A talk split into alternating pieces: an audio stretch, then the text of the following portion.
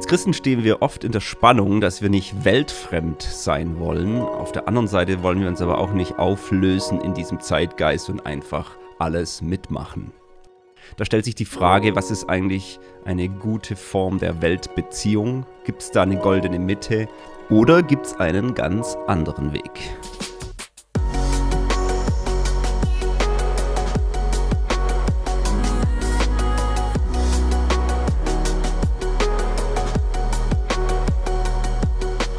Erweckt Leben Podcast.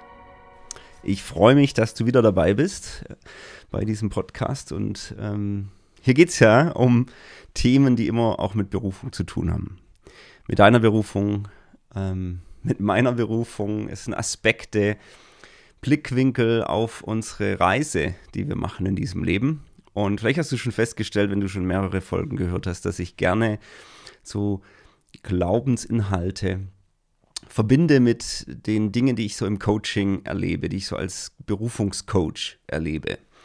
Und manchmal ist es ein Thema, das eher so aus dem Coaching kommt und wo ich dann gerne den Bogen schlage zurück in die Bibel. Und manchmal ist es eher so ein Thema, das ich aus äh, meinem Glaubenserlebnis raushole und dann den Bogen zurückschlage eigentlich ähm, ins Thema Beratung und Coaching. Oder mal so ein bisschen was Psychologisches oder einfach Themen, die uns einfach weiterbringen.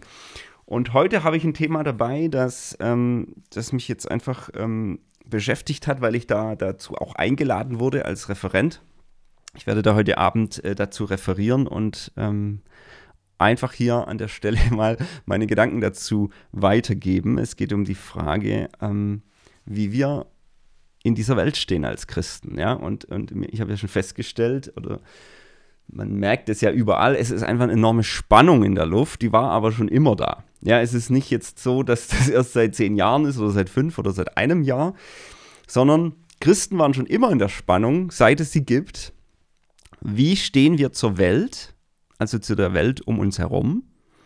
Was haben wir da für eine Beziehung zur Welt? Und da öffnen sich so zwei Extreme. Und meistens ist es so, dass wir zu diesen beiden Extremen eben nicht gehören wollen. Ja, wir haben eigentlich, oder wir tun viel dazu, dass wir da nicht in diese linke oder rechte Ecke gesteckt werden. Ähm, jetzt musst du dir das Bild mal vorstellen. Links habe ich so geschrieben bei mir, ist weltfremd. Also das hat jetzt nichts mit politisch links oder rechts zu tun. Ne? Also es ist einfach links auf meinem Blatt hier steht weltfremd und rechts am anderen Extrem ist weltkonform. Ja?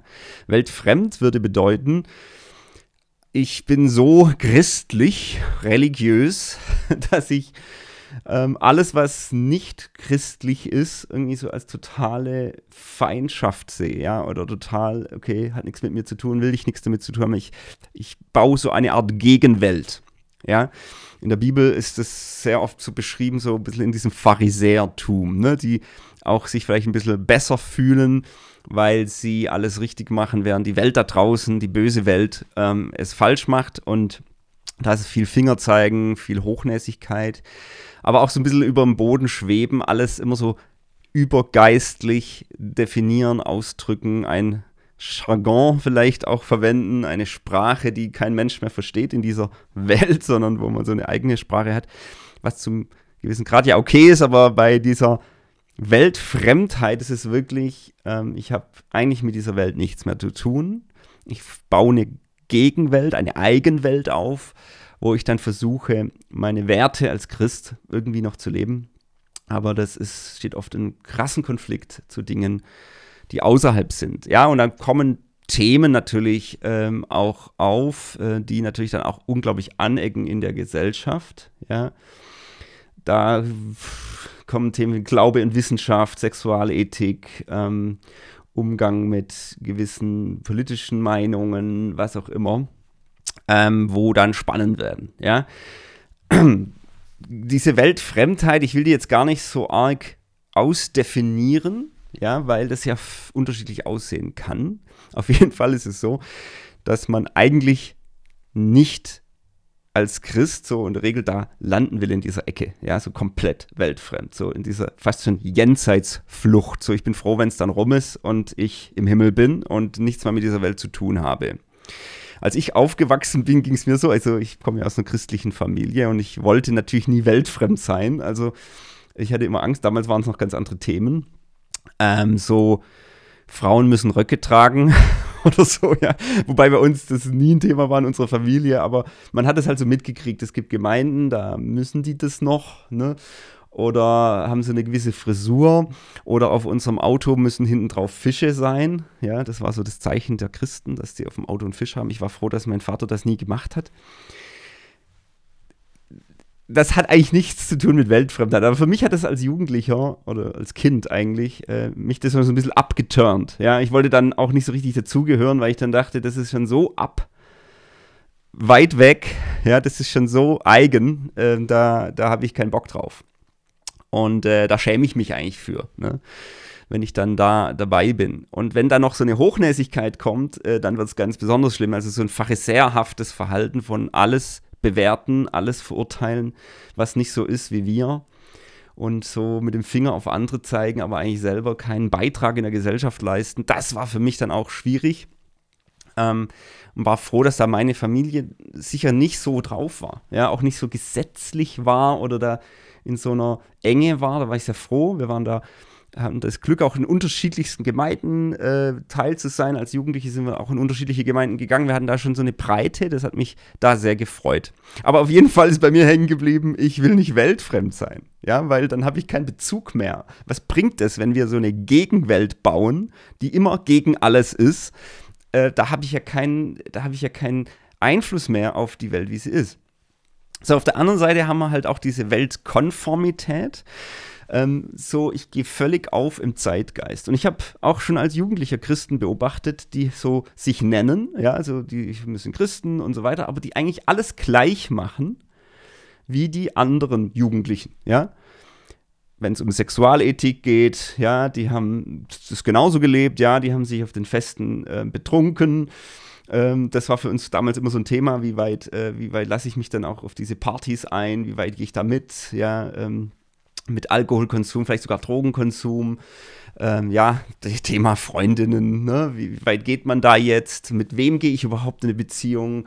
Das waren für mich als Jugendlicher alles wichtige Themen, ja. Ähm, und wo setzt du jetzt auch als Christ eine Grenze? Wo, wo unterscheidest du dich, ja? Machst du mit beim Lästern in der Klasse? Machst du bei bestimmten Witzen mit? Oder lachst du da nicht mehr, weil du sagst, das, das ist einfach ein Niveau, das ich nicht haben möchte, ja? Oder bestimmte Filme, die ich nicht gucke, oder wo ich sage, das geht mir einfach zu weit. Und mir ist aufgefallen, ganz viele Christen, denen war das alles Schnurz, die haben das einfach eins zu eins übernommen, auch von ihrer Weltanschauung, und das ist bis heute nicht anders. Die Gesellschaft ist ja auch weitergegangen, und ich bemerke ganz, ganz viele, ähm, relativieren irgendwie so alles. Also das Wort Gottes oder die Bibel ist dann auch kein Maßstab mehr so wirklich. Man sieht das alles so ein Stück relativ. So, man sieht es eher so historisch. Damals war das wichtig, heute ist es nicht mehr so wichtig.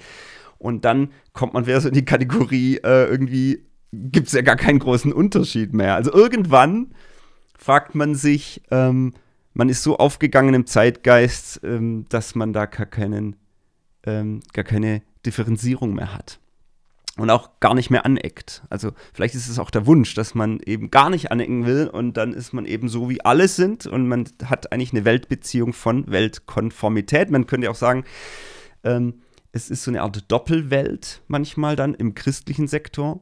Also Doppelwelt in dem Sinn, man sieht die Welt, wie sie ist, und man baut die gleiche Art, also doppelt wie gespiegelt, in sich selber auf oder in dem Raum, wo man hat, in der Jugendgruppe oder in der Gemeinde oder sonst wo macht irgendwie alles gleich. Ja, irgendwie ähm, ist so im Trend, in der Mode, man will da immer mit.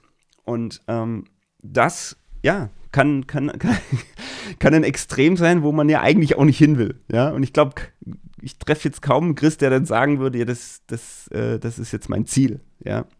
Und so hast du diese zwei Extreme. Und ich sehe das jetzt mal wie so eine Wippe. Ähm, auf der linken Seite Weltfremdheit, auf der rechten Seite eben Weltkonformität auf der einen Seite Gegenwelt, auf der anderen Seite vielleicht so eine Art Doppelwelt.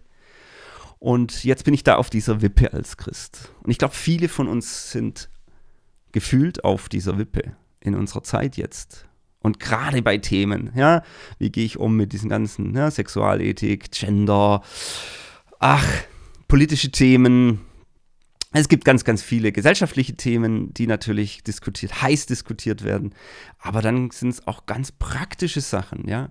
Wie gehe ich selber um mit bestimmten äh, Ritualen, ja? Gehe ich zum Beispiel sonntags noch in den Gottesdienst oder nicht, ja? Oder ist es schon wieder altmodisch, zu traditionell?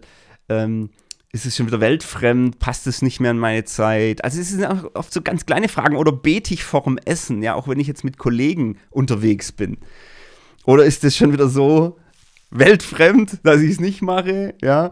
Oder habe ich mich schon so dran gewöhnt, ähm, dass, äh, dass man das eben einfach so ja, nicht mehr tut, dass es in unserer Gesellschaft nicht mehr passt, dass ich schon gar nicht mehr drüber nachdenke, zum Beispiel vorm Essen zu beten. Also es sind oft auch so ganz, ganz kleine Fragen. Und da stehe ich auf dieser Wippe und frage mich, ja, jetzt bin ich ein bisschen nach links vielleicht und dann habe ich vielleicht eine Situation, die mich verstört oder wo mir jemand was zurückmeldet und dann hüpfe ich wieder auf die rechte Seite und will dann wieder konformer sein, merke aber irgendwo, jetzt mache ich Kompromisse, die ich eigentlich gar nicht machen wollte und merke, das ist nicht richtig oder ich lese mal irgendwann wieder die Bibel und denke so, hm, habe doch gemerkt, dass ich mich angepasst habe, ja, wie so ein Chamäleon an die Farbe dieses, dieser Trends, die gerade sind oder dieser Meinungen, die gerade da sind.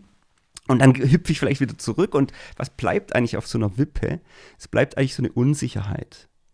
Das ist für mich das Bild von der Wippe. Es bleibt eine Unsicherheit, wo ich mich jetzt positionieren soll. Und vielleicht versuche ich mich dann irgendwie so ganz genau in der Mitte zu positionieren. So weder das eine noch das andere.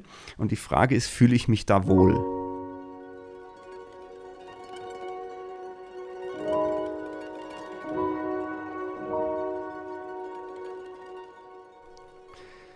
Und die Antwort für mich war eigentlich immer, so auch die letzten Jahre, wenn ich drüber nachgedacht habe, ich fühle mich da gar nicht wohl auf dieser Wippe. Ich finde das ein ganz, eine ganz blöde Position eigentlich in jeder Frage, die es so gibt, ob das jetzt gesamtgesellschaftlich politisch ist oder ob das so ganz kleine Fragen sind des Alltags. Bei jeder Frage irgendwie mich so auszubalancieren in weder das eine noch das andere sein, so irgendwo die Mitte finden. Grundsätzlich bin ich gar kein Gegner von der goldenen Mitte. Ja, ich finde, ich finde es grundsätzlich richtig. Zum Beispiel auch politisch. Ja, bin ich zum Beispiel jemand, der gerne auch die Mitte sucht. Ja. Und äh, finde es auch irgendwie lustig in unserer Gesellschaft, dass gerade diese ganzen Parteien, die sich früher noch total bekämpft haben, eigentlich fast alle eine recht ähnliche Mainstream-Meinung inzwischen haben, nämlich sich alles in der Mitte gruppieren, also von CDU, SPD, FDP und Grüne, ja, sind eigentlich alle so Mitte-Parteien geworden, die sich kaum noch unterscheiden, was ich schon wieder traurig finde, ja. Und dann haben wir halt rechts und links außen zwei Parteien, die relativ extrem sind. Ähm, und man will sich da ja auch irgendwo so in dieser Mitte positionieren, aber ob ich die einen oder die anderen wähle, macht schon gar nicht mehr den krassen Unterschied. Und ist es auch im Geistlichen so, habe ich mich gefragt. Ist es auch äh, für mich so im Glauben, dass diese Mitte irgendwo normal und richtig ist? Und ich habe gemerkt, es ist jetzt gar nicht eine Frage von Mitte, sondern es ist die Frage von, ähm, wie betrachte ich eigentlich meine Weltbeziehung? Wenn ich mich auf diese, ich sehe das eher wie Ebenen. Ja, also nennen wir mal, diese Wippe ist so die untere Ebene. Und dann sehe ich das Ganze wie, da gibt es noch eine höhere Ebene und ich würde gerne auf diese höhere Ebene kommen, eine andere Perspektive kommen. So auf dieser unteren Perspektive versuche ich eigentlich die ganze Zeit, die Extremen zu vermeiden. Ich versuche irgendwie das so auszubalancieren. Und das mag ja auch gar nicht grundsätzlich schlecht sein, aber ich merke, die Motivation, warum ich das mache und auch die Art, wie ich es mache, ist eigentlich ein ständiges Abwägen und hat noch nichts zu tun mit Gottesbeziehung. Das ist für mich die untere Ebene. Also diese Wippe ist einfach nur, was ist irgendwie angesagt, was ist zu viel, was ist zu wenig, was ist too much. Und dann bewegt sich ja die Gesellschaft auch noch weiter. Das heißt, die Mitte verändert sich ja auch noch zusätzlich. Das heißt, ich muss mich ja ständig neu ausbalancieren. Ja, und das ist so anstrengend, weil für mich das eben keine Gottesbeziehung erstmal ist. Das ist erstmal nur ein Versuch, ein reaktives Agieren. Also ich versuche mich zu ich versuche zu reagieren, was in der Gesellschaft abgeht oder wie die Menschen mich sehen oder was sie mir zurückmelden.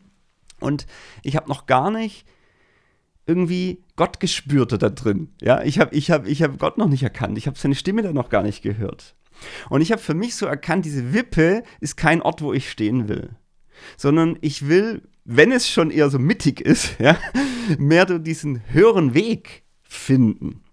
Und du könntest das Bild ja auch mal komplett neu zeichnen. Stell dir mal vor, das ist jetzt gar nicht eine Wippe zwischen weltfremd und weltkonform und irgendwie, da gibt es halt auch noch so einen Mittelweg, sondern stell dir vor, der Weg des Lebens hat links und rechts zwei Abgründe.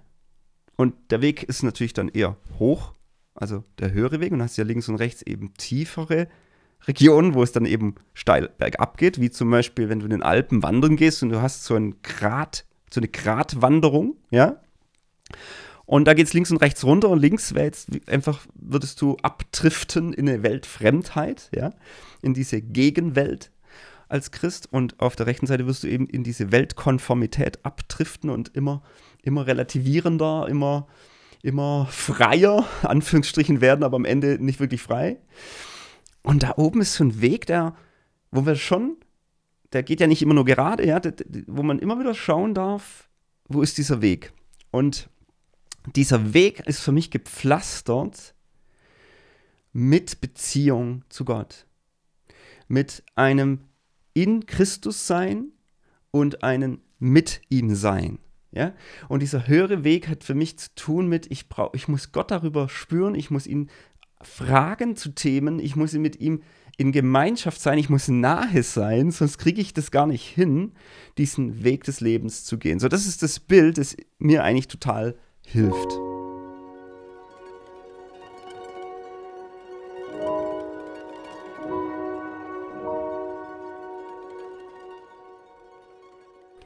Ja, und natürlich ist, ist, ist der Jesus mein Vorbild, ja, der ja auch von Gnade und Wahrheit redet, also Liebe und Wahrheit immer in so einer Einheit in sich als Person zusammenfasst. Es geht nicht nur um Liebe und alle annehmen, alles gut finden, aber es geht auch nicht nur immer nur mit der Wahrheitskeule kommen und alles schlecht finden oder, oder beschneiden und, und konfrontieren, sondern es ist Liebe und Wahrheit. Dieses und finde ich da so äh, das Bezeichnende. Es ist kein Oder. Es ist Liebe und Wahrheit. Und wie vereinigt es in dieser Zeit? Und was ist dazu dieser höhere Weg? Und ich habe in der Bibel eben geschaut, welche Person verkörpert mich das außer Jesus? Also Jesus ist klar mein Vorbild in dem Punkt, ja. Und äh, Jesus selber sagt ja übrigens sowas wie, hey, ihr seid nicht von der Welt, ja, genauso wie ich nicht von der Welt war. Ja? Also Jesus gibt zu diesen diese Richtung schon, dass wir, wir sind nicht Teil dieser Welt. Also wir kommen von einer anderen Welt. Wir sind von neuem geboren. Wir sind nicht von dieser Welt, aber wir sind in dieser Welt. Ja? Und Jesus verkörpert es natürlich. Also nicht von dieser Welt, aber mittendrin. Ja? Und er hat eben nicht eine Gegenwelt gelebt, wie die Pharisäer zu seiner Zeit. Die hatte er sehr konfrontiert. Ja. Er war mittendrin in den Festen und Feiern mit den Sündern, mit den Prostituierten. Er hat diese Liebe zu diesen Menschen gelebt, aber gleichzeitig war auch klar, ja, zu, einer, zu der Ehebrecherin sagt er, hey, ich verurteile dich nicht. Ja, das ist die Gnade, die Liebe. Und dann sagt er im nächsten Satz, äh, geh und sündige nicht mehr. Also er bringt auch wieder einen Standard rein. Also Jesus hat es immer wieder verkörpert, diese Geradlinigkeit, auch selber wie er gelebt hat. Er ist nicht in seinem Zeitgeist aufgegangen und hat halt einfach so gelebt, wie alle leben. Er war anders. Und gleichzeitig war er nicht in der Gegenwelt, wo er alles nur verurteilt und schlecht findet und sich absondert, sondern wo er mitten drin ist. Und wer in der Bibel verkörpert für mich diese, diese Art zu leben? Und das ist der Daniel, der Prophet Daniel. Und der Daniel ist für mich deswegen auch so, so ermutigend an der Stelle, wenn ich mir nämlich die Frage stelle, wie können wir diesen höheren Weg der Liebe und Wahrheit gehen, ja, ähm, und nicht auf dieser Wippe rum, äh, rum uns tarieren nur. Also wie können wir diesen höheren Weg gehen? Und da ist der Daniel für mich ein Vorbild, weil ich auch glaube, dass wir in einer Daniel-Zeit leben. Also diese Zeit, in der wir gerade leben, ähnelt sehr der Zeit, wo auch Daniel gelebt hat. Ähm, warum? Ich glaube, wir leben im Westeuropa, überhaupt so in der westlichen Welt, natürlich in einer postchristlichen Zeit. Post, also nach christlichen Zeit, diese, dieser Höhepunkt des christlichen Abendslandes ist längst überschritten. Ja, wir waren in, ähm, in den, wenn man die Jahrhunderte zurückblickt, natürlich sind wir als Europa christianisiert worden. Ja, also das ist ja eine krasse Geschichte. Ähm, da gehe ich jetzt nicht tiefer rein, das wäre vielleicht mal ein anderes Thema, aber so, ja, die Kirchen, der Glaube hatte ja eine zentrale Bedeutung in unserer Gesellschaft, hat natürlich auch unsere Werte geprägt. In unserer Verfassung wurde gesagt, dass das ähm, ja, auf Gott sich bezieht. Ja, wir wollen eine Ehrfurcht vor Gott auch leben. Ja, das ist schon stark. Heute möchten ja ganz viele Politiker zum Beispiel das gar nicht mehr so, auch wenn sie dann auf die Verfassung sich ein äh, schwören sollen, sozusagen, gar nicht mehr diesen Artikel mit Gott einbeziehen, weil sie das ja schon nicht mehr so sehen. Ne? Und da merkt man, das ist ja ein kleines Symptom, wir leben in, in einer postchristlichen Zeit. Viele wollen gar nicht mehr den Bezug zur Bibel oder den Bezug zum christlichen Glauben. Auch wenn vieles in unserer Gesellschaft und wie wir heute leben, viel mehr auf die Bibel und auf die jüdisch-christliche Tradition beruht, als viele glauben wollen. Ja, also ähm, es gibt ganz, ähm, ja, also es gab kürzlich eine ganz, ganz tolle Reportage im ZDF, ja, ganz normale, säkulare, hat also nichts mit Christen zu tun gehabt, äh, die aber dann klar gesagt haben, dass unsere heutige Art zu leben, unsere Zivilisation, ähm, wirklich fußt auch auf den zehn Geboten und wirklich fußt auf der Bergpredigt, dass das ganz massiv drin ist, ja.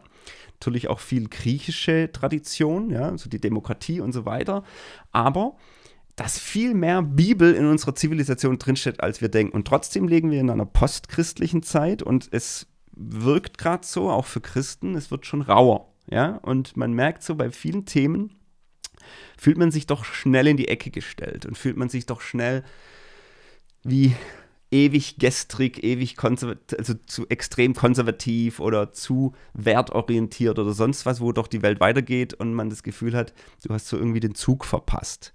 Oder es wird einem vermittelt. Und ganz oft fühlen sich Christen auch wie so in fremden Systemen.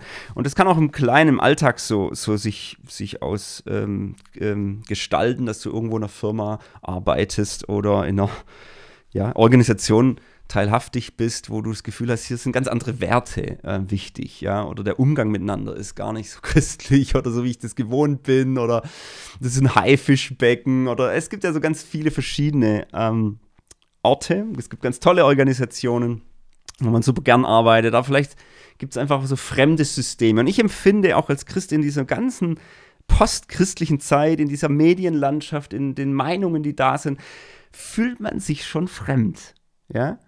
Und das war ja auch für Daniel so, dass er ja in einer Zeit gelebt hat, wo das Volk Israel deportiert wurde ja, nach Babylon. Ja, und Babylon war wirklich ein fremdes System, fremde Götter, ganz viel, ganz fremd. Ja, und dieses Volk Israel musste sich in dieser Fremde ja auch irgendwie zurechtfinden. Und bei vielen hat es ähm, die Auswirkung gehabt, dass sie wirklich resigniert haben. Ja, da gibt es den Psalm 137. Also das ist wirklich ein ganz schlimmer Psalm, das ist ein ganz depressiver Psalm, das ist nämlich von denen geschrieben. Es war wie so ein Lamentieren, ja, wir sind jetzt weg aus unserer Heimat, ja, weg, was sollen wir hier, ja?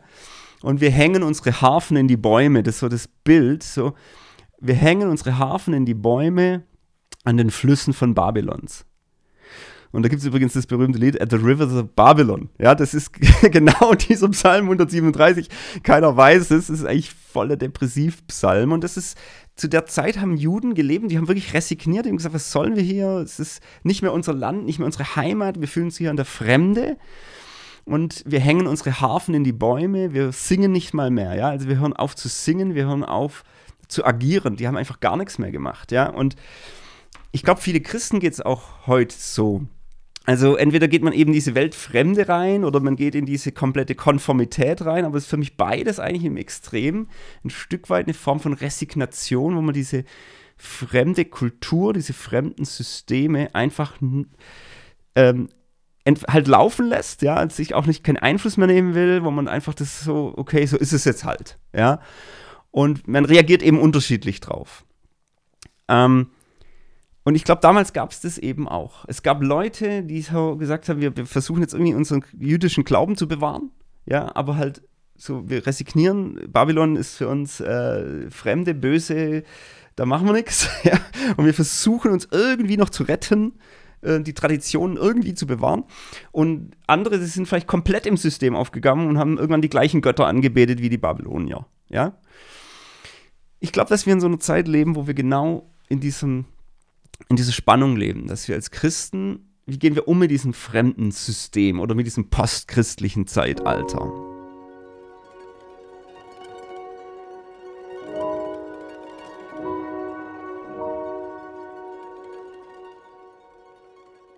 Und wenn wir praktisch unsere Harfen des Lobpreises nicht an die Weiden hängen und aufgeben oder uns halt einfach nur irgendwie anpassen, was machen wir denn dann? Und es ist voll interessant, der Prophet Jeremia spricht wirklich Gottes Wort in diese Zeit rein und er sagt diesen berühmten Satz, er suchet der Stadt Bestes. Also was meint er damit? Es ist ja die Stadt Babylon, ja?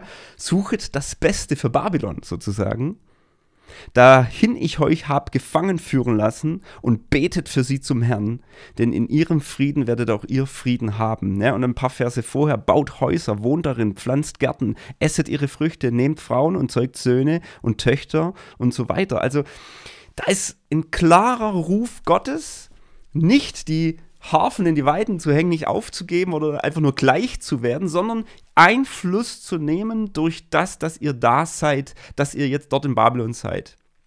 Das war ja auch, die Zeit war auch begrenzt, ja. Der Prophet hat es ja gesagt und so, und es war ja, es waren ja am Ende 70 Jahre. Aber das ist ein ganz anderer Weg. Merkt ihr, das ist nicht diese Wippe ja, was machen wir da jetzt und irgendwie, wie weit und wie nicht und wie weit müssen wir jetzt unsere jüdische Tradition aufgeben und nicht, wie offen dürfen wir es leben und so weiter, sondern es ist eine andere Ebene. Es ist ein tiefer Glaube, ähm, dass Gott uns jetzt hierher geführt hat und dass wir hier sind, um zu dienen. Und das ist für mich diese Daniel-Zeit, diese Zeit, in der, sage ich mal, Fremde zu sagen, wir haben jetzt nicht diese Aufgabe hier irgendwo imperialistisch zu sein, die Christen übernehmen die Nation oder sowas, ja, sondern ja, wir leben in einer anderen Zeit, wir leben in der Zeit von dienen. In der Zeit von wir dienen den Menschen, wir suchen das Beste für die Menschen, wo Gott uns reinstellt, für die Systeme, für die Firmen, Organisationen, in dieser Fremde, in fremden Systemen. Wir sind gesandt in fremde Systeme und wir haben die Haltung des Dienens. Und in diesem Dienen, in diesem Aktivsein, in diesem Sein, wer wir sind, also praktisch in dieser fremden Welt, aber nicht von dieser Welt, bewahren wir unseren Glauben oder er wird sogar dadurch stärker.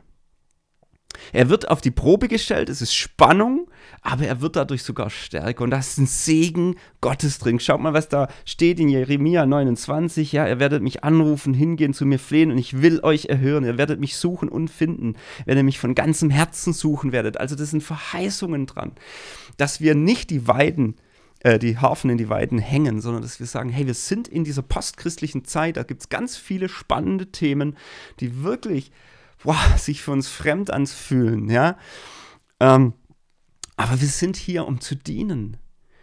Wir sind hier, um Menschen zu dienen. Wir sind hier, um Systemen zu dienen in der himmlischen, göttlichen Weise, in diesen christlichen Werten, die wir haben, die wir tragen, in dieser Jesus-Ähnlichkeit oder dieser Jesus-Mentalität, ja, der ja auch gesagt hat, hey, seid genauso gesinnt wie ich, ja, wascht den Jüngern die Füße, also den anderen die Füße, ja, tut es genauso. Der gesagt hat, ähm, oder wo, wo über ihn gesagt wurde, Philippa, ja, er hat es nicht für einen Raub angesehen, also ihm ist praktisch kein Zacken aus der Königskrone gebrochen, dass er Knechtsgestalt annahm und wurde wie die Menschen und den Menschen gedient hat.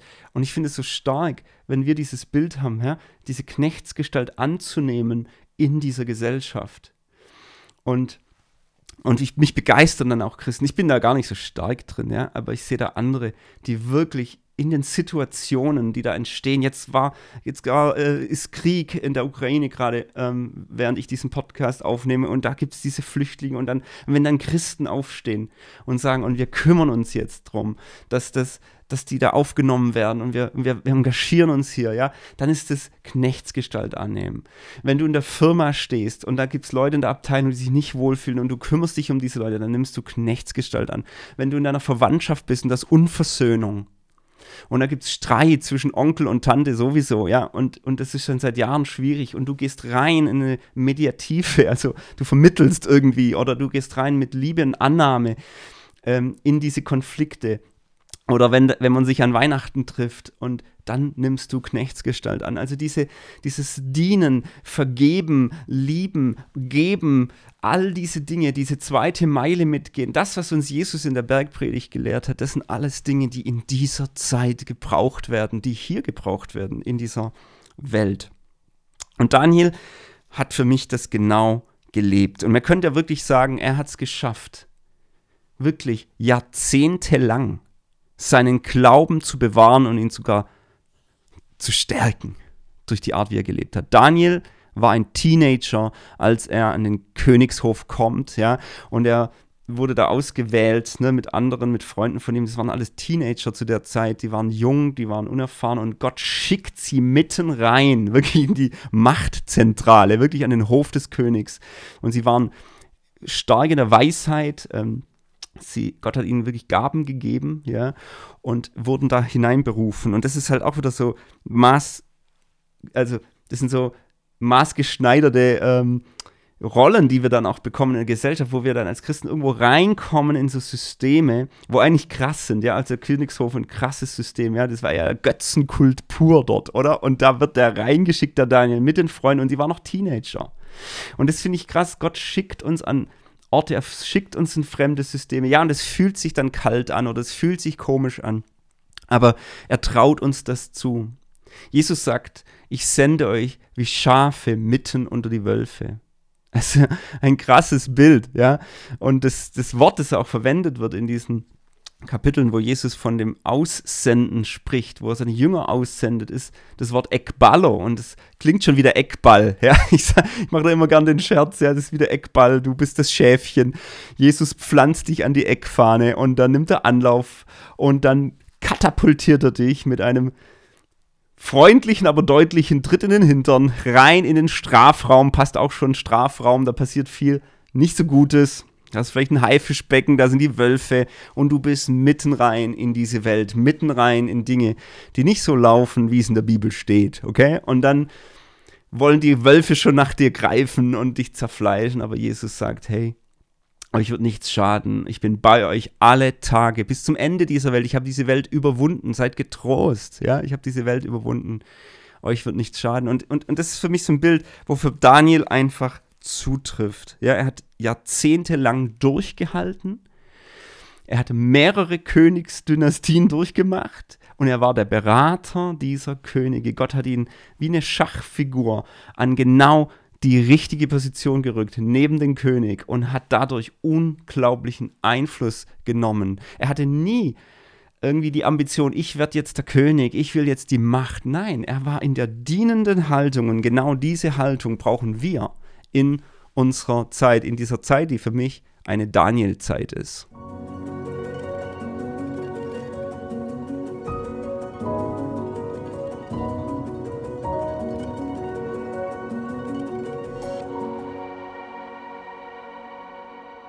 Jetzt möchte ich dir mal so drei Aspekte weitergeben, die mich inspirieren am Leben von Daniel. Und mit diesen drei Aspekten möchte ich auch das Bild vervollständigen von unserem höheren Weg, ne, der links und rechts einen Abgrund hat. Und das Erste, was ich sehe und lese, ist, dass Daniel, als er da schon als Jüngling sozusagen an den Hof kam, ähm, diesen Aspekt Hingabe gelegt hat, gelebt hat. Also für mich ist der erste Aspekt hingegeben sein, ist ganz wichtig. Hingegeben sein an Gott.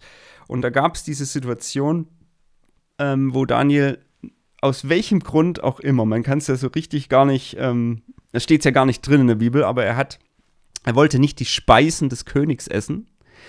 Und wer weiß, hat es, war das, waren das Sachen, die einfach mit seinem jüdischen Glauben nicht, nicht kompatibel waren? Waren Speisen mehr als nur Speisen? War das irgendwie so auch ein Festgelage, eine Völlerei? Was war da noch, wo wirklich diese Welt, diese, ähm, ja, vor Augen war, wo er gesagt hat, mit dieser Welt möchte ich mich nicht eins machen, das ist nicht die Welt, von der ich komme, ja, das ist nicht dienlich meinem Gott. So genau kann man es nicht sagen, ist aber auch gar nicht so wichtig, finde ich, weil auch bei uns, und das ist für mich das übertragene Bild, gibt es Speisen, von denen wir nicht essen sollen, die uns irgendwo vergiften. Und ähm, wo wir uns nicht eins machen wollen. Für mich ist Speise immer ein Bild von, ich mache mich mit etwas eins, ich nehme es in mich auf. Ja? Und das ist nicht nur, dass ich gewisse Filme vielleicht nicht gucke oder gewisse Sachen mir einfach nicht gerne reinziehe, ja, die vielleicht andere sich reinziehen, sondern es sind auch ja viele kleine Entscheidungen, wo ich keine Kompromisse eingehen möchte, ja. Und da ist für mich so stark, wie diese Hingabe von da Daniel gelebt wird und wie er das klar ähm, macht, auch wenn es Konsequenzen hat, ja. Und ähm, er weiß ja noch gar nicht, wie es ausgeht und dann gibt es dann ein ganz gutes Ende, ja, dass er dann nur Gemüse ist und hinterher viel stärker ist als die anderen, ja. Also der hat damals praktisch schon erkannt, wie man sich gesund ernährt. Aber im übertragenen Sinne heißt es ja einfach, er wusste die Konsequenz nicht von seiner Hingabe. Dass er bei gewissen Sachen einfach nicht mitmacht, ja. Das hat Konsequenzen. Und ich weiß das noch, ich, ich, also ich gehe da immer gern zurück so in meine Jugendzeit, weil da war das für mich so ganz besonders ähm, deutlich, ja es wurde so viel gelästert äh, über Mitschüler und Schülerinnen, ja. Und für mich war das so ein klares inneres No-Go. Die Bibel lehrt mir da was anderes, diese Wertschätzung für Menschen zu leben. Und ich werde nicht mitlästern. Ich werde das nicht machen.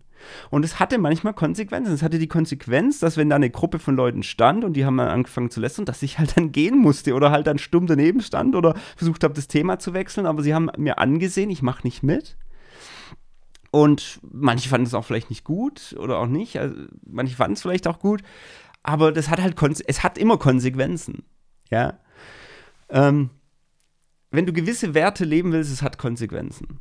Und es ist bis heute nicht anders. Ja, ähm, ja das Thema Lästern ist für mich so, so ein Punkt. Nur ein Beispiel, da gibt es ja viele Beispiele, die du aus deinem Leben kennst, wo Hingabe auch mal wehtut, wo du weißt, ähm, das hat jetzt Auswirkungen auf mein Umfeld. Ich weiß nicht, wie die anderen das aufschnappen werden. Ja? Und bei Daniel war es so. Er wusste nicht, wie der Kämmerer, der oberste Kämmerer, das aufschnappen wird, aber Gott hat eine Gnade geschenkt, das war dann super. Aber das ist so für mich so das erste hingegeben sein und hingegeben bleiben. Immer wieder auf, auf den Prüfstand stellen, ist, sind die Werte, wie ich sie lebe, ist das, wie ich lebe, noch repräsentativ für dieses Reich Gottes, das ich in mir trage? Ähm, repräsentiere ich meinen König gut oder bin ich einfach schon so wie alle, ja, geworden? Und natürlich auch in die andere Richtung, repräsentiere ich ihn auf eine ganz komisch religiöse, übertriebene Weise, wo gar nicht im Wille und Sinne Gottes ist, ja. Auch da kann ich mir die Frage stellen, aber das klärt sich für mich immer nur in der Hingabe. Es klärt sich für mich immer nur auf den Knien, wo ich gar nicht sagen kann, ja, das ist jetzt richtig, das ist jetzt falsch, wo wir mit so einem ähm, Schwarz-Weiß-Denken reingehen und versuchen jetzt alle Fragen da immer schon für Christen aufzudröseln. Ich sage, hey, es gibt so viele Dinge in deinem Alltag, wo du klären darfst für dich, wo du als Familie klären musst vielleicht, äh, wie, wie macht ihr das als Familie, wie macht ihr das so und so. Ich komme doch nicht und sag dir, ähm, du musst jetzt immer vor dem Essen beten, wenn du irgendwo mit Kollegen unterwegs bist. Ja, also was, soll das? Erstens mal ist das Gebet vom Essen gar nicht so als Gebot in der Bibel, das ist mal das eine, aber das andere ist, hey, wenn du das innere Zeugnis hast, wenn du auf deinen Knien vor Gott bist und sagst, Herr, wie soll ich das machen? Was ist da ein guter Weg? Äh, möchtest du, dass ich das mache? Da wirst du das klären. Und das, weißt du, das, das ist immer so schwierig. Wir versuchen immer, alles so paragraphenartig so fest zu haben, dass wir wissen, was macht man als Christ, was macht man nicht. Und dann kommt meistens die Frage, wie weit darf ich gehen? Ja, hat man als Jugendlicher immer gestellt, ja, beim Thema Sexualität vor der Ehe. Wie, wie weit darf man denn gehen, wenn es Ganze nicht erlaubt ist? Und ist, finde ich, die falsche Frage. Ähm, die Frage ist, was willst du? Und wenn ich mir die Frage stelle, was will ich eigentlich, dann will ich erst bei meiner Priorität anfangen. Meine Priorität, ich gehöre jemand anderem, ich gehöre diesem König. Und dann meine Priorität, ich will meinem Gott dienen. Und dann kommt eben das Gebet, zeige mir Herr deinen Weg, dass ich wandle in deiner Wahrheit. Richte mein Herz auf das eine, dass ich deinen Namen fürchte. Das kannst du beten auf deinen Knien, ja, und sagen, genau das jetzt in der, zeige mir in genau jetzt dieser Situation, wo ich nicht weiß, wie ich es machen soll, ja, deinen Weg für mich. Dass ich wandle in deiner Wahrheit. Richte mein Herz auf das eine, dass ich deinen Namen fürchte. Ich möchte dich fürchten, ich möchte dich ehren, Gott. Und ich möchte so machen, wie du möchtest. Und allein schon das hat so viel Kraft. Wo Jesus da auf den Knien ist, nicht mein Wille, sondern dein Wille geschieht, Herr. Ja, und eben der Daniel, der sagt, okay, er hat offensichtlich das innere Zeugnis gehabt, nicht von diesen Speisen zu essen. Und dann hat er es nicht gemacht. Und das war das Richtige. Ja.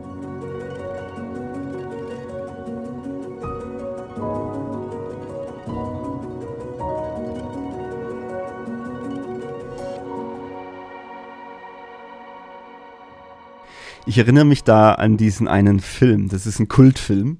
Ja, die Stunde des Siegers. Vielleicht kennst du den. Das ist der Film, wo ähm, diese englischen, äh, dieses englische Olympiateam sich bildet und, und ähm, diese Studenten, äh, Sprinter und Langläufer ähm, da ja, so um den Sieg kämpfen und da so diese Gemeinschaft auch erleben. Das ist ein ganz cooler Film. Das ist einer, wirklich ein Lieblingsfilm von mir, gehört zu meinen Top-Filmen. Ähm, ist einfach ein Kultfilm. Die Stunde des Siegers. Und äh, da kommt auch dieses berühmte Lied her. Also wenn du das mal eingibst, wirst du sofort die Töne als bekannt wahrnehmen. Und das, das Coole an dem Film ist, das ist auch die Geschichte von diesem einen Läufer, ich weiß nur, dass sein Na Nachname heißt Little irgendwie, ja, und das war ein Christ. Und in diesem Film kommt es auch ganz klar raus, dass er Christ ist und dass er tatsächlich ähm, jetzt in einer Situation in die Bredouille kommt. Und das, also diese, diese Zeit, wo dieser Film stattfindet, das sind ja schon viele, viele Jahre zurück, ja. Ich weiß nicht genau, in welcher Zeit es liegt. War es zur Zeit des Ersten Weltkriegs, Zeit des Zweiten Weltkriegs, irgendwo. Auf jeden Fall schon 80, 100 Jahre äh, her.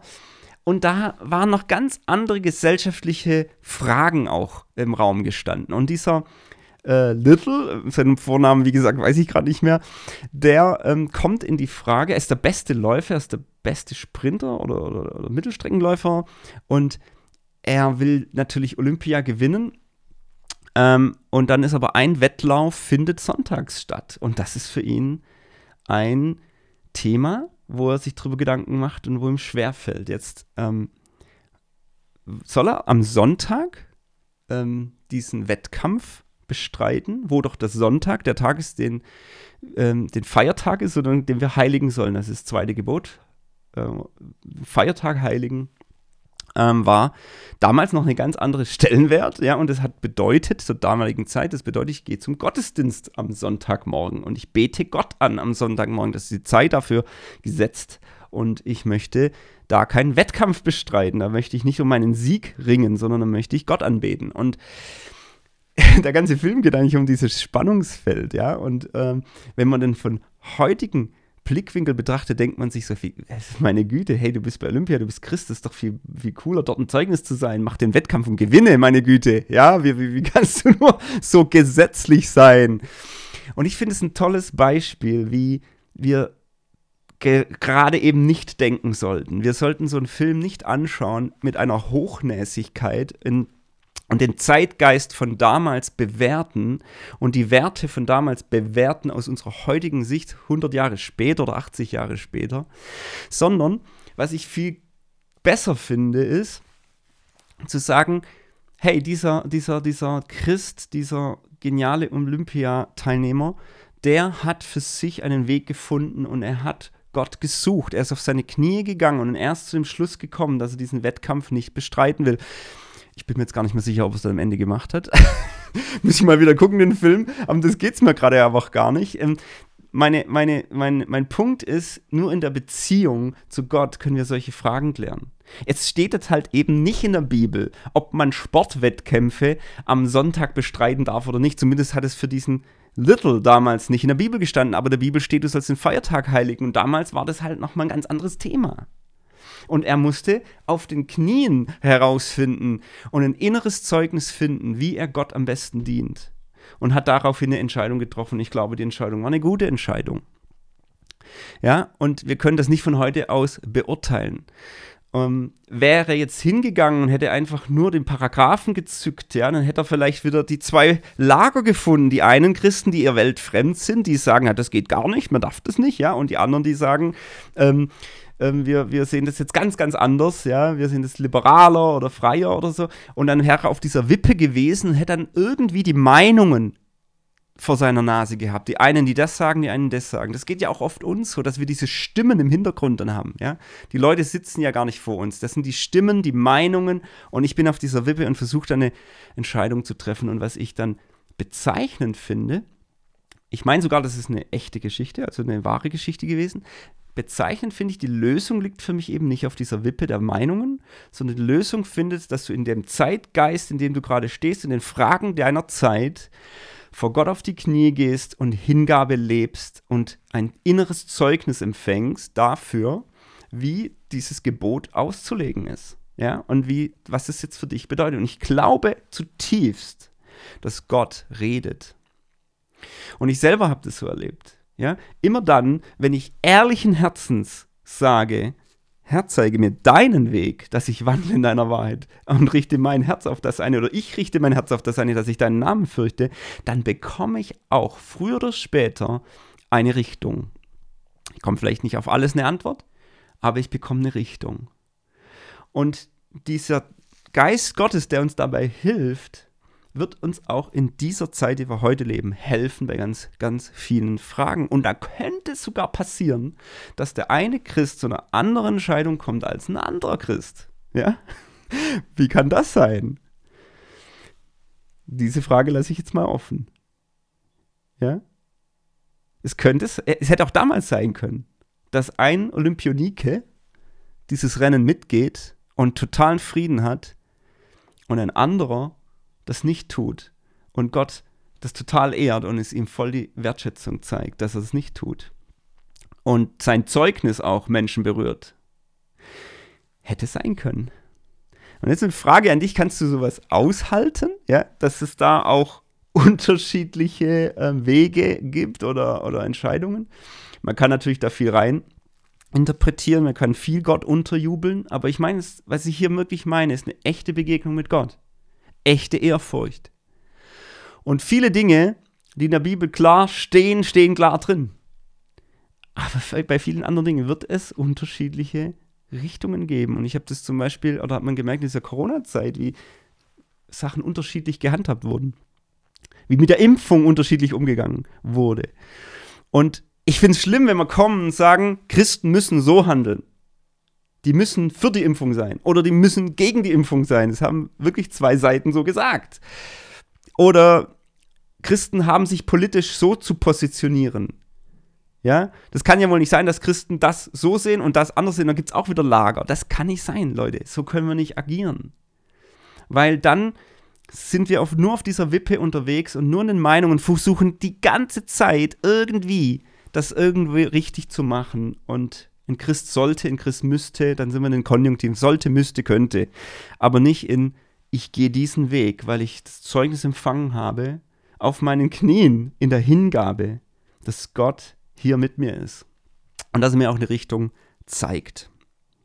Also, hingegeben sein in den Dingen, die Gott dir zeigt, die Speisen nicht zu essen, ja, auch wenn sie gut riechen oder wenn alle wollen, dass du sie auch isst, die Konsequenzen zu tragen, wenn es so ist, aber dann auch zu erleben, dass Gott dich segnet und dass er dir einen Weg aufzeigt.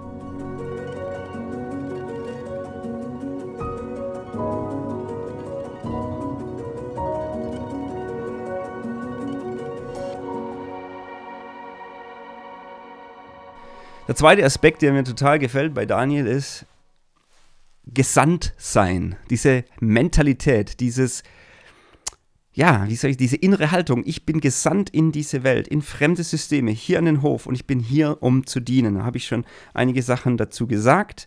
Da ähm, möchte ich noch ergänzen, ja, diese Gesandtsein in die Welt, zu wissen, Gott hat mich hier reingestellt, ich möchte beten, ich möchte das Beste für meine Firma, ich möchte das Beste für die Abteilung, wo ich bin, ich möchte das Beste für die Gemeinde, wo ich bin. Ich bin nicht gegen, sondern ich bin für diese Menschen, ich bin für diese Welt, dass diese Welt ähm, das gute und, und vollkommene Reich Gottes schmecken darf, sehen darf, ähm, erkennen darf und ich möchte dafür Repräsentant sein, in aller Demut, auch wenn ich nicht alles richtig mache, aber ich möchte diese Gesinnung Christi leben. Ich bin ein Gesandter, ein Repräsentant Gottes. Das finde ich eine ganz, ganz tolle Einstellung, die Daniel da hat und ähm, er dient diesen Königen, er gibt ihnen Rat, er legt ihnen ihre Träume aus. Ähm, und das sind ja so ganz spannende Themen. Ne? Und ihr müsst echt wissen, was diese Könige teilweise verbrochen haben. Es waren echt Verbrecher zum Teil, ja. Also echt übelste Kriege geführt, ja. Ach, oh, also gerade schon, was du da zwischen den Zeilen liest und wenn du die, wie da zum Teil umgegangen wird und, und dann denkst du, wie, ich kann doch so einen König nicht beraten ja. Aber Daniel wurde da reingestellt in dieses System und er hat gedient und, und ohne, dass er das gut fand, was da ablief, zu, ja, in vielerlei Hinsicht, ähm, hat er diese Haltung des Dienens und das finde ich einfach stark. Sind wir in dieser Welt als Gesandte und ähm, machen wir dadurch einen Unterschied, wer wir sind. Ja? Ich, in den letzten Jahren gab es ja viele, viele Themen und viel wurde da auch drüber geredet, ja, ähm, dass wir Einfluss nehmen in dieser Welt als Christen. Und manches war mir dann fast schon ein bisschen zu heroisch, zu wow, wir nehmen jetzt Einfluss in der Welt und wir bringen jetzt die Veränderung und wir drehen den Thermostat im Kühlschrank, dass es warm wird und so Zeug. Ja, sind coole Bilder, aber die Realität ist dann halt auch oft, äh, so einfach ist es nicht. Und äh, so schnell verändert sich das nicht. Auch Daniel hat jetzt nicht in den 70 Jahren oder wie, wie lange er da war oder 60 Jahren jetzt das ganze Ding verändert. Er hat nicht Babylon komplett verändert. Ja. Ähm, ich glaube, dass wir manchmal eine demütigere Einstellung brauchen. Ähm, die Einstellung, wir sind hier zu dienen und Gott zeigt uns Wege auf. Und die Welt, wo er mich reinstellt, diese Welt kann ich verändern. Ich kann die Welt einer Person verändern, der ich begegne. Ich kann die Welt verändern verändern, wo, wo ich hineingestellt bin im Sinne von meiner Abteilung, meiner Familie, meiner Verwandtschaft, meiner Nachbarschaft. Vielleicht habe ich sogar größeren Einfluss, was ja genial ist. Ja, eine Esther, die Königin, die hatte dann aufs ganze Land plötzlich Einfluss. Sowas kann dann passieren. Aber ich komme nicht so mit diesen heroischen Parolen von, wow, ich bin jetzt der Christ und ich verändere die Welt, sondern ein, einfach diese Haltung des Dienens. Und Gott wird mir Wege zeigen, wo er mich positioniert und wo ich plötzlich ganz toll und schön diese Liebe und Wahrheit leben kann zu den Menschen hin und um mich herum und auch die Früchte sehen kann, wo Veränderung stattfindet. Und ich glaube, diese Haltung hatte der Daniel. Und ich möchte mal die Frage stellen an äh, hier, ja, mal so eine Rückfrage an dich. Wie stark, mal eine Skala von 0 bis 10, wie stark fühlst du dich denn als Gesandter in dieser Welt? Wie stark fühlst du dich denn als Gesandter in dieser Welt? 10 wäre voll und ganz, 0 wäre eigentlich gar nicht. Ja? Und ich würde mal so behaupten, so hoch du auf dieser Skala bist, umso stärker empfindest du auch die Hilfestellung und Vollmacht, die von Gott ausgeht, der dich sendet. Weil ich glaube, wenn wir uns selber verstehen als Gesandte, dann wissen wir auch, da ist die Treue Gottes, der sagt, ich sende euch in diese Welt, ich lasse euch nicht allein, ich sende euch wie Schafe mitten unter die Wölfe, ne? Ihr werdet auf Schlangenskorpione treten, aber es wird euch nichts schaden. Und eben auch diese Vollmacht liegt in dem, der sendet. Das ist wie jemand, der dir den Siegelring gibt. Der König, der dir den Siegelring gibt. Und mit diesem Siegelring hast du auch Vollmacht. Und wenn du Dinge angehst, dann hast du auch Gelingen. Und da hast du auch wirklich diesen großen König in deinem Rücken, der dich stärkt. Und ich glaube, dieses Sendungsbewusstsein ist etwas Geniales, was uns auch total Rückenwind gibt in ganz, ganz vielen Situationen, ähm, wo wir eben dann da in dieser Fremde stehen, auf fremdem Boden sind und Projekte oder Situationen angehen und ich komme dann wirklich im Namen meines Gottes so wie David, der dem Goliath gegenübersteht, der im Namen des Höchsten kommt, ja, und der dann mit den kleinen Steinen viel ausrichten kann. Und, oder wo du mit den zwei Broten, das ist auch schon ein schönes Bild, oder, oder mit den Broten, fünf Brote, zwei Fische oder wie auch immer, wie viel es waren, ähm, reingehst und sagst, ich habe hier ganz wenig, aber plötzlich wird ganz viel daraus. Also, wie stark empfindest du dich als Gesandter? Und ich glaube, in genau dieser Stärke wirst du auch ähm, wissen, dass dein Gott mit dir ist und wird dir Kraft und Gunst geben in allem, was du tust.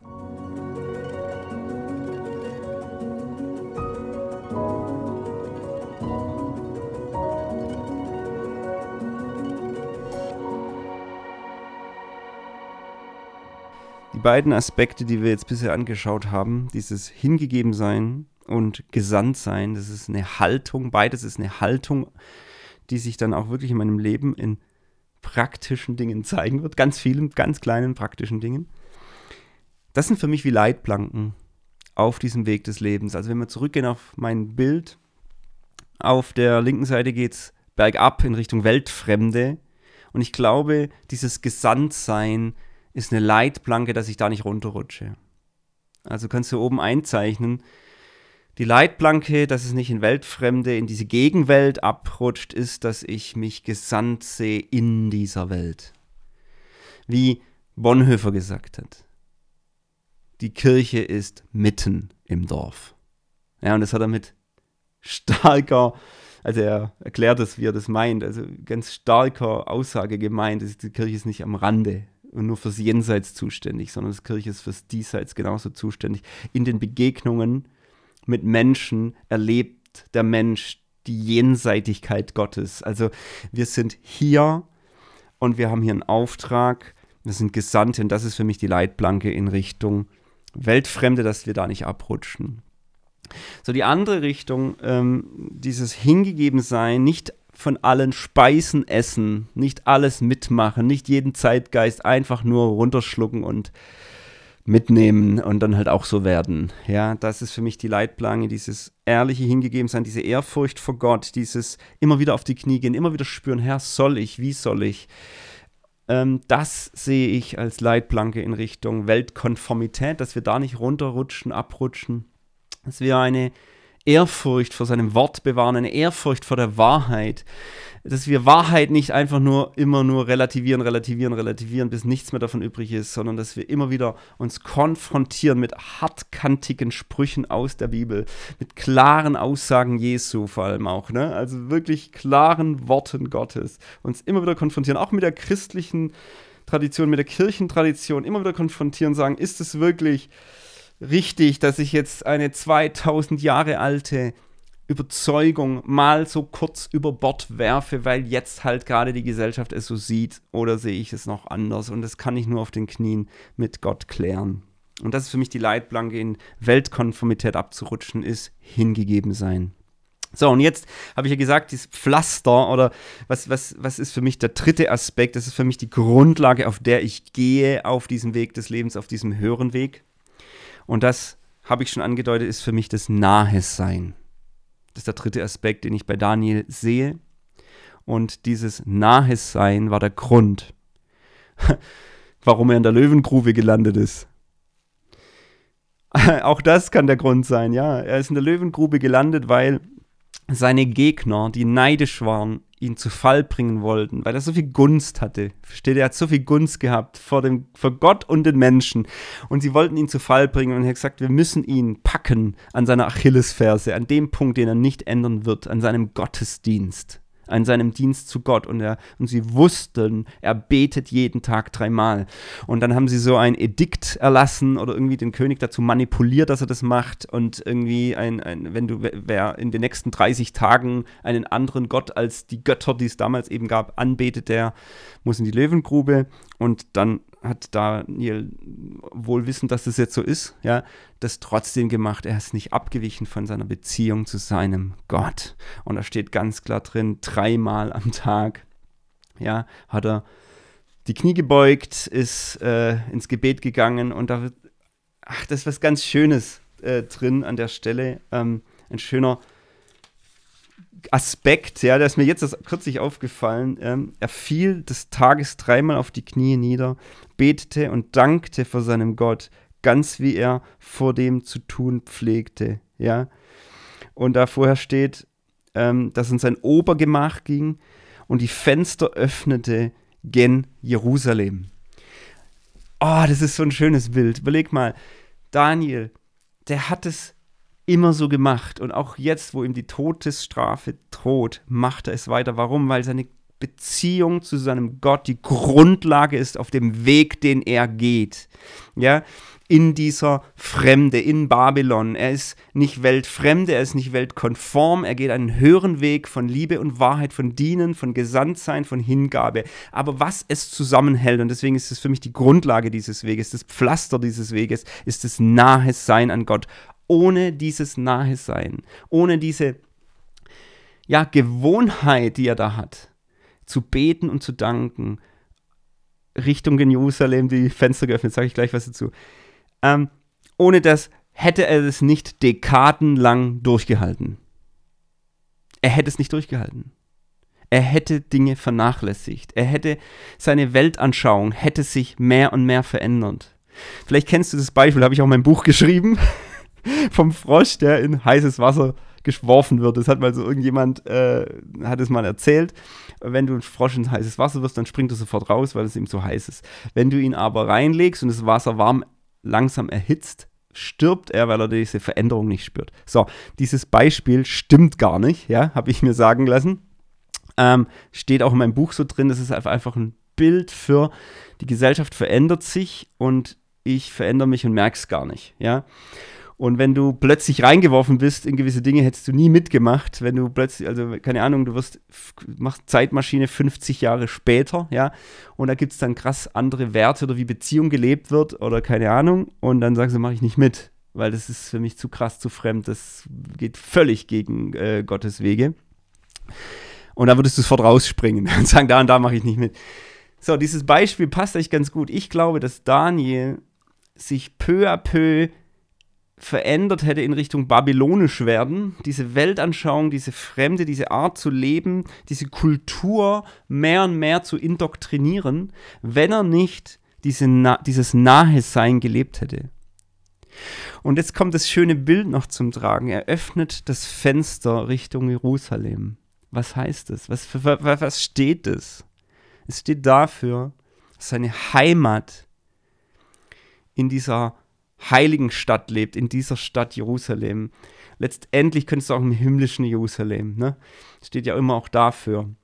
Und nicht in der Stadt und nicht in der Stadt Babylon verhaftet ist. Und da kommt für mich das so schön zum Ausdruck, nicht von dieser Welt, aber in dieser Welt. Ich bin nicht von Babylon, aber ich bin in Babylon. Ich gehöre in meinem Herzen zu dieser jüdischen Kultur. Ich gehöre zu meinem Gott, dem Yahweh, ne, diesem Gott, der in Jerusalem, äh, ja, diese Ortszentrale, diese himmlische Zentrale gebaut hat oder, oder das Volk dorthin berufen hat und der dort auch einen Plan hat und, und der, ne, später kommt ja dann auch der Tempel, der dann ja auch da prophezeit wird und so weiter. Und das ist meine Heimat, dieses Jerusalem, dieses himmlische Jerusalem, dieser Glaube, das ist, wo ich dazugehöre. Nach, überleg mal, nach Jahrzehnten macht er das immer noch. Und er hat nicht vergessen, wo er herkommt. Und er hat nicht vergessen, wer er ist. Und er hat nicht vergessen, wer sein Gott ist. Und er hat nicht vergessen, wen er anbetet. Und das finde ich so stark. Und da kommen wir wirklich, ja, wenn ich das, wenn ich das denke, kommen mir die Tränen, weil ich denke, das ist unsere Zeit. Vergiss nicht, wo du herkommst. Vergiss nicht deine Wurzeln. Vergiss nicht, wo du verankert bist, dass du ein Himmelsbürger bist, dass du tatsächlich in der Fremde bist auf dieser Erde. Übrigens auch in anderen Kulturen, nicht nur in der westlichen Kultur. Es war schon immer so für Christen. Wir sind Himmelsbürger. Aber wir sind nicht dazu berufen, uns nur abzukapseln, weltfremd zu sein, sondern wir sind zu, berufen zu dienen, gesandt zu sein und zu lieben in dieser Welt, in diesen Systemen, wo wir sind. Aber wir bleiben hingegeben und wir essen nicht von den Speisen, wo wir wissen, dass wir nicht essen sollen, weil es wird uns vergiften. Unsere Nahrung ist die Beziehung zu unserem Gott. Das ist das, was wir inhalieren jeden Tag. Wir beten diesen Gott an und das ist auch die absolute ähm, Prävention, dass wir einfach nur mit der Kultur dann aufgehen und genauso werden wie die Kultur. Als ich gestern ähm, diese, diese Botschaft vorbereitet habe, ähm, war so ein Moment der Gegenwart Gottes und, und es war witzig, weil ich habe ich hab, ich hab, ich hab YouTube eingeschaltet und dann kam das Lied Give Me Jesus. Gibt es diese Anbetungsgruppe Upper Room heißen die und äh, gibt es das Lied Give Me Jesus und kannst es gern auch jetzt suchen bei YouTube, so am Ende dieser Message. Ähm, Upper Room, Give Me Jesus. Und was mich da besonders berührt hat, war die Zeile You can have all this world, give me Jesus. More than silver, more than gold, you are the treasure that I hold. Now that I've tasted of your goodness, nothing else will satisfy. Es ist für mich wie wenn der Daniel so dieses Lied singen würde, jeden Tag dieses Lied gesungen hätte, hey, ich brauche meinen Gott. Und das ist das, was mich, was mich, was mich innerlich zufrieden bringt, immer wieder andockt an meine innere Heimat, immer wieder ähm, ja, mich verbindet. Das ist wie dieser Psalm 1, ein Baum gepflanzt an Wasserbächen, der seine Frucht bringt zu seiner Zeit und alles, was du anfasst, gerät wohl. Genau das hat Daniel gelebt. Ja, immer wieder, er war verbunden, er war verbunden mit dem Kraftzentrum, mit der Kraftquelle, dass er die er hatte in Gott. Ja, und ähm, du kannst die ganze Welt haben, es ist alles egal, ich brauche hier keinen Einfluss, ich brauche keine Machtposition, ich brauche kein Geld, ich brauche keinen Status.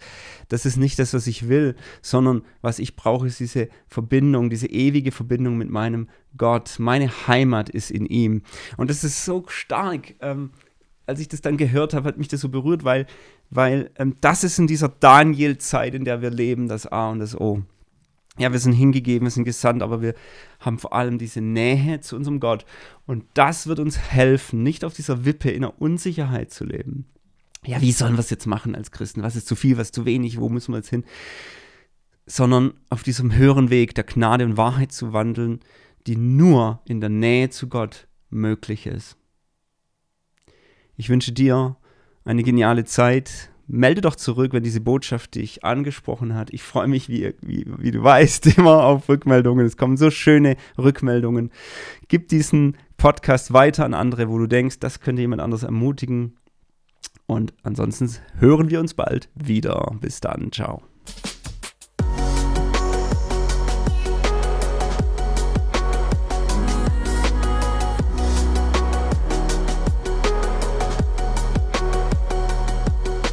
Erweckt Leben Podcast.